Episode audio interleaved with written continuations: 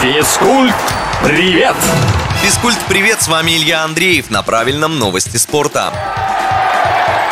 Российские теннисистки практически синхронно выиграли сразу два турнира женской теннисной ассоциации. Людмила Самсонова стала лучшей на кортах в Кливленде, а первая ракетка России Дарья Касаткина забрала трофей в канадском Гран-Би. Последней победа обеспечила девятую строчку в мировом рейтинге теннисисток. Ранее Даша так высоко в топе WTA не поднималась. Впереди у девушек борьба за большой шлем, и Самсонова и Касаткина выступают на открытом чемпионате США.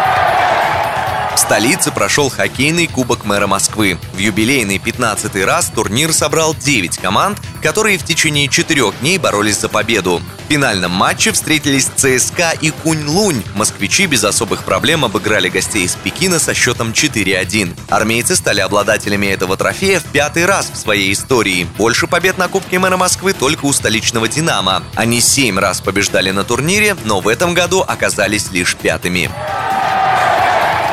В конце прошлой недели в Стамбуле состоялась жеребьевка группового этапа Лиги чемпионов. Сразу после, уже считай по традиции, эксперты загрузили все статистические данные команд в суперкомпьютер и попросили алгоритм назвать фаворита главного турнира Европы в этом сезоне. Нейросеть отдала предпочтение Баварии. По данным программы, именно у мюнхенцев самые высокие шансы взять трофей. Второй претендент на победу Манчестер Сити, а третий Пари Сен-Жермен. И нет, вам не показалось, действующие чемпионы из мадридского Реала в тройку фаворитов по версии суперкомпьютера не вошли. Шансы сливочных на победу нейросеть оценила всего в 7%.